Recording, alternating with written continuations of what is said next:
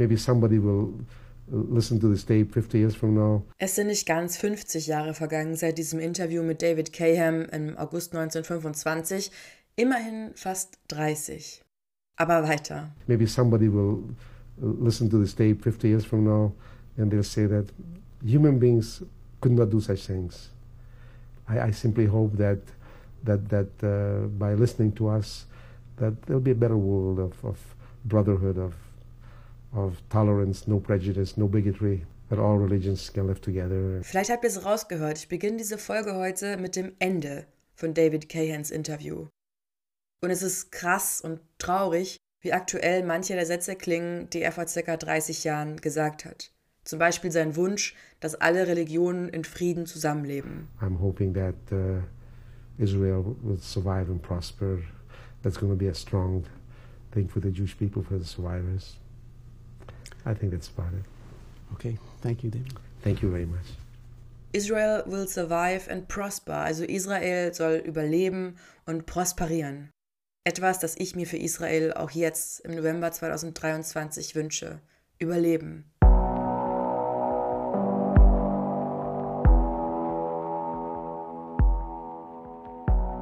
Also ich habe das Interview quasi am Ende begonnen und ich springe jetzt auch gar nicht direkt wieder zum Anfang zurück, wie bei den meisten Folgen, wo ich dann über die Geburt spreche, über das Aufwachsen. Stattdessen springe ich zu dem Moment, als David Cahan mit seiner Familie nach Auschwitz verschleppt wurde. Und ich mache diesen Sprung, weil er einer der wenigen Überlebenden ist, der von Ende Juli 1944 bis zur Befreiung im KZ-Außenlager Müller verharrt war. Also eigentlich die ganze Zeit, in der das Lager bestand. Und entsprechend erzählt er verhältnismäßig viel über die Zeit dort. Und das möchte ich euch natürlich gerne so ausführlich wie möglich zeigen, ohne dabei die Länge dieser Folge komplett zu sprengen. And, and I don't recall exactly if it was Mengele, I think it was. And they were just pointing left and right, left and right. And my father and my brother and my sisters, my mother, they went to one side. And I was only one who was told to go to the other side. The others were marched away and I never saw them again. Da war er wieder, dieser Satz, der so oft fällt bei Überlebenden, wenn sie über die Rampe von Auschwitz sprechen. I never saw them again. Ich habe sie nie wieder gesehen. Noch im Juni 1944 wird Familie Cahan von ihrem Wohnort in Rumänien nach Auschwitz verschleppt. Warum so spät, fragt ihr euch vielleicht? Naja, sie lebten in einer Region von Rumänien, die während des Krieges zu Ungarn gehörte. Und Ungarn war ja lange Verbündeter von Deutschland und deshalb begann die massenhafte Deportation und Vernichtung der Juden und Jüdinnen dort vergleichsweise spät. An der Rampe von Auschwitz wird die Familie von dem berüchtigten SS-Arzt Josef Mengele getrennt.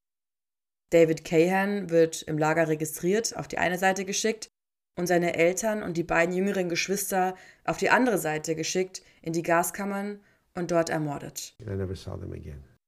Er erzählt, dass ein anderer Bruder es geschafft hatte, sich falsche Papiere zu besorgen und er lebte dann in Ungarn quasi unter einer arischen Identität. Aber sein ältester Bruder, der älteste Sohn der Familie Cahan, wurde schon vor der Deportation in ein Zwangsarbeitsbataillon der ungarischen Armee eingezogen.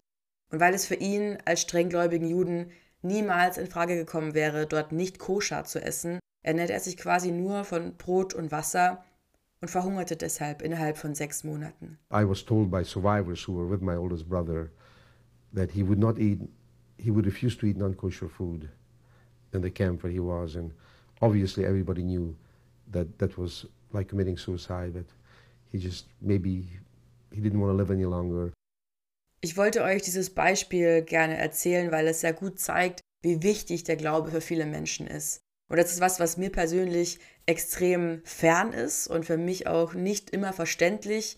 Aber es ist beeindruckend, dass für viele der Glaube so eine wichtige Rolle spielte, selbst in so ausweglosen Situationen. Und nicht nur sein Bruder, seine ganze Familie war generell sehr gläubig. Der Vater ein orthodoxer Jude, klassisch mit Bart und einem Hut, sagt er. Ob im Transport oder bei der Selektion in Auschwitz, der Vater betete. Und das Beten half auch David Cahan, obwohl er natürlich stark mit Gott haderte. Denn wie kann ein Gott zulassen, dass seine ganze Familie ermordet wird, gerade so gläubige Menschen wie sein Vater? Aber er sagt auch, der Glaube half ihm weiter. Oft fand er sich wieder beim Beten. You were just praying and hoping that maybe God will save you from all this. Er sagt, in der ersten Zeit in Auschwitz war David Cahan wie ein Zombie. We were like already, you know. Nur am Beobachten, Situationen einschätzen, um schnell reagieren zu können. Auch arbeiten musste er in Auschwitz-Birkenau, in dem Lager war er, nicht. Er beschreibt es mit dem unheimlich starken Worten We just saw the Holocaust taking place. Also wir sahen einfach, wie der Holocaust passierte, vor unseren Augen. Uh, in Auschwitz, we didn't work. We just saw the, the Holocaust taking place. Und schon früh erzählte man sich unter den Häftlingen, das Beste, was passieren kann, ist, weg von hier zu kommen, in den Arbeitslager zum Beispiel. Und darauf lauerte er ständig und bis eines Tages wirklich ein Transport zusammengestellt wurde. Ihr könnt euch vorstellen, wohin es geht. Mühldorf. Und der Interviewer fragt, hast du schon mal zuvor von Mühldorf gehört? Die Antwort, nein, natürlich nicht. Und ich meine, Mühldorf ist eine Kleinstadt. Heute leben dort ca. 22.000 Menschen im gleichnamigen Landkreis, ungefähr 120.000. Did you ever heard of Mühldorf? No, I never heard of Mühldorf, no.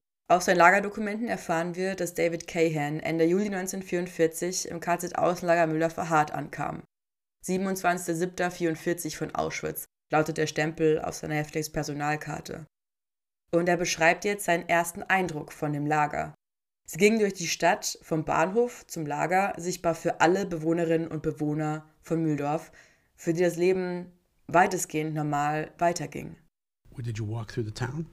Yes, we walked through the town. Did, were, people lining the streets? Did they No, spot you? there were no people lining the streets, but the people could see us. We saw people, and the people could see us. Th- Their life was going on normally. Cars driving, bicycles, people coming and going, doing their daily business, and nobody paid much attention to us. Und im Lager angekommen sah er zuerst, wie neu die Baracken waren. Denn das Lager wurde tatsächlich erst kurz vor seiner Ankunft errichtet. Er gehörte zum zweiten Transport in das Lager überhaupt. Ungarische Juden hatten das Lager zuvor selbst errichten müssen. Und dann beschreibt er, sehr interessant, seinen Tagesablauf im Lager. I'm trying to remember exactly. I think around six o'clock, about six o'clock or five thirty in the morning, appel being counted. Appell um 5.30 Uhr, 6.30 Uhr morgens. Then we got uh, herb coffee. It was made from chicory. Sie wurden also gezählt und dann gab es einen Heap Coffee, also einen Kräuterkaffee. Er sagt aus Chicory, der ist eine Wurzel einer Pflanze. Andere Überlebende bezeichnen das meistens als Ersatzkaffee. Seven to seven thirty, we were marched out to a place called the Hauptbaustelle. Und dann um sieben, halb acht der Marsch zur Hauptbaustelle, wo die Häftlinge in Zwangsarbeit eine unterirdische Flugzeugfabrik errichten sollten. Seine Aufgabe dort war es zuerst mit so Handsägen jeweils zu zweit die Bäume wegzuschneiden, also das Waldstück zu roden. Später musste er dann mit einer Schaufel so Gräben graben. Und dann wurde er auch Teil des berüchtigten Zementkommandos. Die Aufgabe war es hier, 50 Kilogramm schwere Zementsäcke zu schleppen, eine Treppe 30 Stufen hoch zum Betonmischer. The hardest work. Er sagt, es war the hardest part, der härteste Teil und eine Arbeit, bei der viele Menschen zusammenbrachen. Klar, weil sie monatelang teilweise kein richtiges Essen mehr bekommen hatten. Und ein Wunder, dass er als, als 15-jähriger Junge überlebte. And to carry those bags on your shoulder was just was devastating. We we didn't get enough food, uh, and and uh, uh, that's that's what I saw. Most of the people collapsing from from carrying those cement bags up. Aber nach drei Wochen in diesem Zementkommando realisierte er, wenn er noch länger in diesem Kommando eingeteilt ist, wird er nicht überleben. After about three weeks, I realized that if I continue this, I'll never make it. Ich habe darüber schon öfter in meinen Folgen gesprochen, aber Menschen, die an der sogenannten Hauptbaustelle zur Arbeit eingeteilt waren, hatten durchschnittliche Lebenserwartung von unter zwei Monaten. Und genau deswegen gibt es eben so wenige Aussagen und Erzählungen von Überlebenden, die so früh in das KZ-Außenlager Müller-Verhardt verschleppt wurden, wie David Cahan. Und er, nochmal 15 Jahre alt, hatte einfach unglaubliches Glück, dass er eines Tages einfach zu einem anderen Kommando rannte, sich quasi dorthin schummelte zu einer einfacheren Arbeit. 15 Jahre, ich will es einfach nochmal betonen, es ist unfassbar. Und nach drei Monaten in diesem etwas einfacheren Kommando wurde er dann in einen anderen Lagerteil gebracht, in einen Lastwagen nach Mittagas. They took us out to the gate. There were trucks waiting to us. They said, "You guys are going to Mitagas." Hier waren ungefähr so 350 vor allem jüdische Häftlinge untergebracht und ich glaube, es ist das erste Mal, dass ich einen Überlebenden über dieses Lager sprechen höre. David Cahan war wahrscheinlich auch einer der ersten Häftlinge des KZ-Außenlagers Mittergas, einem Lagerteil, der im November 1944 eingerichtet wurde. 34 Häftlingsbaracken ungeheizt mit Stroh ausgelegt. Die Häftlinge litten an Unterernährung, Kälte, den katastrophalen hygienischen Bedingungen und weiterhin härtester Zwangsarbeit. David Cahan sagt, dass er mit der Gas so Betonplatten gießen sollte und aus denen wurden später Häuser gebaut. Aber kein Vergleich zu der harten Arbeit an der Hauptbaustelle im Zementkommando. In Mittergas war er bis zur Evakuierung des Lagers im April 1945. Nach dem Krieg wurde der Lagerteil übrigens vollständig abgetragen und heute sieht man nur noch so Fundamentreste. David Cahans letzter Transport, der sogenannte Evakuierungstransport, sollte das Lager räumen, damit bloß keine Häftlinge den US-Truppen in die Arme fallen würden, als Beweis. Ich habe über diesen Transport schon öfter gesprochen, deswegen mache ich das ein bisschen kürzer, aber in Seeshaupt in Bayern kommt der Transport zum Stehen nach mehreren Tagen und David Cahan liegt ausgestreckt auf dem Boden des Waggons mit bereits toten Häftlingen und er stellt sich vor, wie fühlt es sich wohl an, zu verhungern. Aber gegen 11 Uhr hört er dann jemanden, der sagt, die Amerikaner sind da. The Americans are here. About 11 o'clock, I, I heard somebody saying, the Americans are here. Die amerikanischen Truppen erreichen den Transport, geben ihm ein Stück Brot, sogar etwas Schokolade und er beschreibt das Gefühl, einen amerikanischen Panzer zu sehen, als wonderful. I walked from the train itself to the back of the station where the road was, and there was some American tanks. I mean, it's very hard to describe the beautiful, wonderful feeling. Wenn man das hört, dann ist einem ziemlich klar, warum David Cahan im Laufe des Interviews und auch im Laufe seines Lebens sich als ein sehr starker Patriot herauskristallisiert. Also aus ihm wird ein richtiger Amerikaner, wie er im Buche steht. Ja, man kann sich auch vorstellen, warum das so ist, denn diese Flagge war das Erste, was er gesehen hat, als er wieder ein freier Mann war. Und er sagt auch, niemand kann Amerika so lieben ein Holocaust-Überlebender.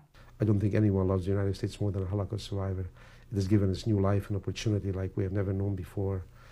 But, uh, Aber, but, er sagt auch, dass seine spätere Heimat, die USA wie auch der Rest der Welt, einfach zuschaute. They didn't care. the world just didn't care. And, and the United States had hundreds of thousands of unused quotas in Europe that the Jews were begging for sanctuary. Amerika zum Beispiel, sagt er, hätte irgendwie mehrere hunderttausend Kontingente gehabt, um Juden und Jüdinnen aus Europa zu retten, einwandern zu lassen. Aber nichts passierte. Am 4. Mai 1949, also ziemlich genau vier Jahre nach Kriegsende, nach der Befreiung, wanderte er nach Amerika aus. Nach Rumänien zurückzugehen, das kam für ihn nicht in Frage, warum auch. Aber immerhin erfährt er kurz nach dem Krieg, dass einer seiner Brüder überlebt hatte. Erinnert euch, der, der es geschafft hatte, in Budapest mit falschen Papieren zu leben. Aber man muss sich auch überlegen, 1949 ähm, ist nicht 2023, wo man sehr schnell mit allen möglichen Menschen auf der Welt Kontakt herstellen kann. Und so findet er zwar heraus, okay, der Bruder hat überlebt, lebt wahrscheinlich äh, in Israel, aber bis er weiß, wo genau, dauert es noch viele Jahre. Und sie treffen sich zum ersten Mal wieder 1962, also 20 Jahre später. What kind of reunion was that? Oh, very, very beautiful, very traumatic. Eine glückliche, aber auch traumatische Reunion. Insgesamt 100 Personen aus seiner Familie, so schätzt er, werden im Holocaust ermordet. Und umso wichtiger ist es ihm, die Familie Cahan weiterzuführen. Er ist überglücklich, als er seine Söhne bekommt, Douglas, Jeffrey, Michael, und er erzählt auch, dass er ihnen nichts davon erzählen wollte, über seine Erfahrungen im Holocaust, um sie nicht zu traumatisieren, ihnen keine Angst zu machen, was es bedeutet, jüdisch zu sein. Und er begann erst zu sprechen, auch an Schulen, bei öffentlichen Vorträgen, nach der Ausstrahlung der Serie Holocaust in den 70er Jahren. Holocaust, die Geschichte der Familie Weiß, so der deutsche Titel, ist eine vierteilige Miniserie über die fiktive jüdische Berliner Arztfamilie Weiß.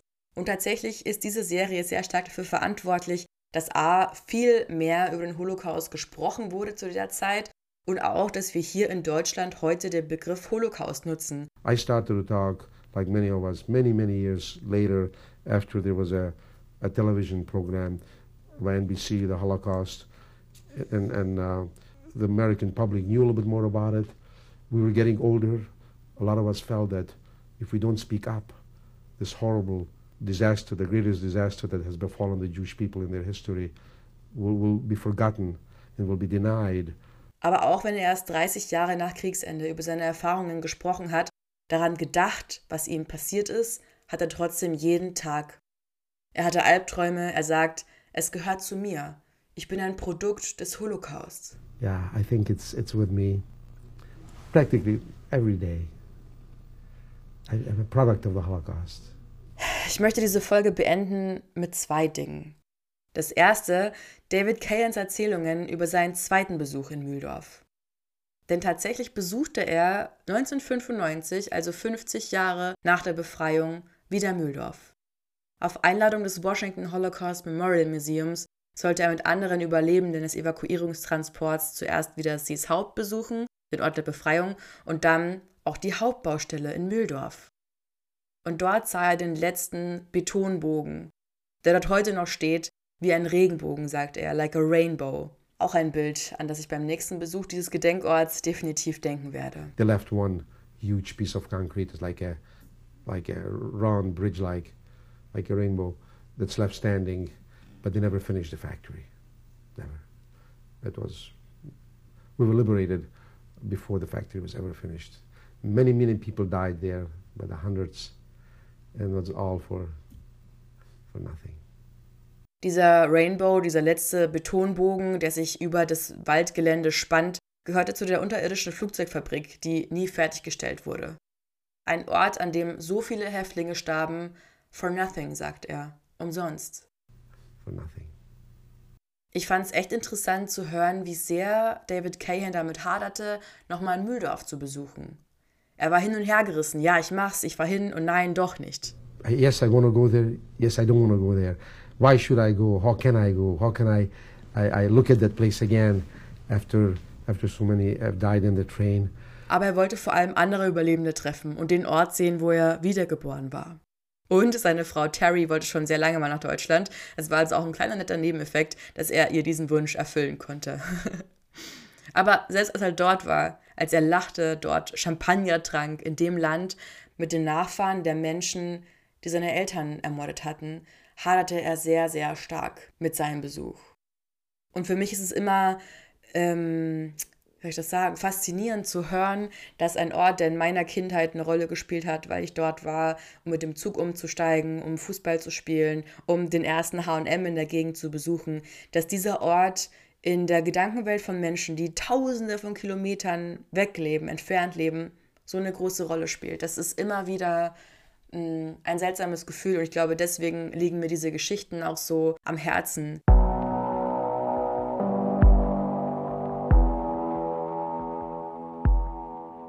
David Cahan starb im Alter von 93 Jahren am 8. Januar 2022, also mitten in der Corona-Hochzeit. Und deshalb findet man online auch einen Zoom-Service, also ein 50 Minuten langes Video von seiner Trauerfeier. Und damit möchte ich die Folge beenden. Family and friends are welcome to join the Zoom Shiva service for David Cahan. The link for the Zoom service is available on the obituary page of the Ira Kaufman Chapel, which is www.irakaufman.com. In dem Recording der Trauerfeier hört man auch die Reden seiner Söhne und drei Enkelkinder Sarah, Rachel und Nicole. Und eine seiner Enkelinnen lässt durchklingen, dass er wohl durch einen Behandlungsfehler gestorben ist. Medical Negligence, also medizinische Nachlässigkeit. Our visceral sadness is accompanied by deep anger and frustration that he was taken due to medical negligence. He was robbed possibly years of his life due to this, and that will always be a hard pill to swallow. Sein Sohn beendet seine Rede, indem er einen Absatz aus David Cahans Memoiren vorliest. I would like to read the last few sentences of his memoirs. The Nazis were not successful in wiping out the Cahan family. I have lived a full and meaningful life surrounded by a loving family and good friends. In summary, I have a great deal to be thankful for, and I feel that I have been blessed by the Almighty and looking forward to being around a few more years. I'm Yisrael Chai. Am Yisrael Chai.